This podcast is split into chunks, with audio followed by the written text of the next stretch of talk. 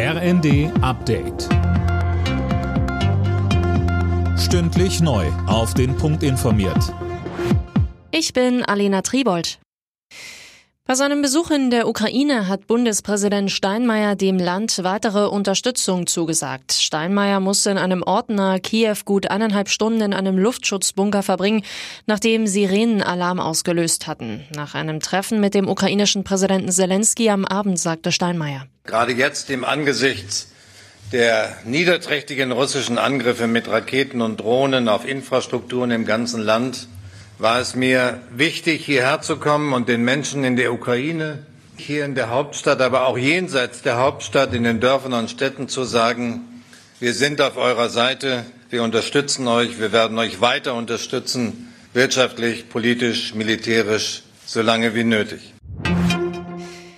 Ein Eckpunktepapier zur Freigabe von Cannabis soll laut Rheinischer Post heute im Bundeskabinett beraten werden.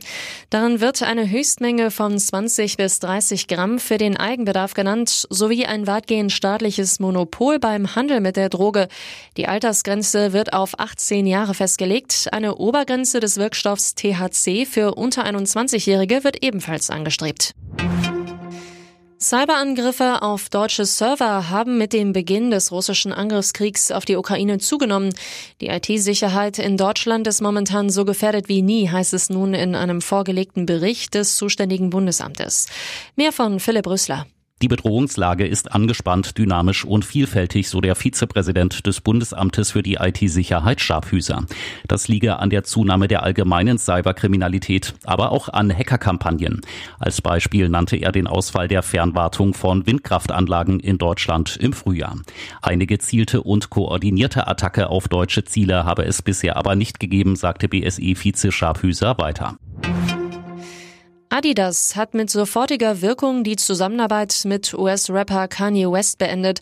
Grund seien seine antisemitischen Äußerungen. Die Produktion der Marke Yeezy werde eingestellt und die Zahlungen an den Musiker gestoppt, kündigte der Konzern an.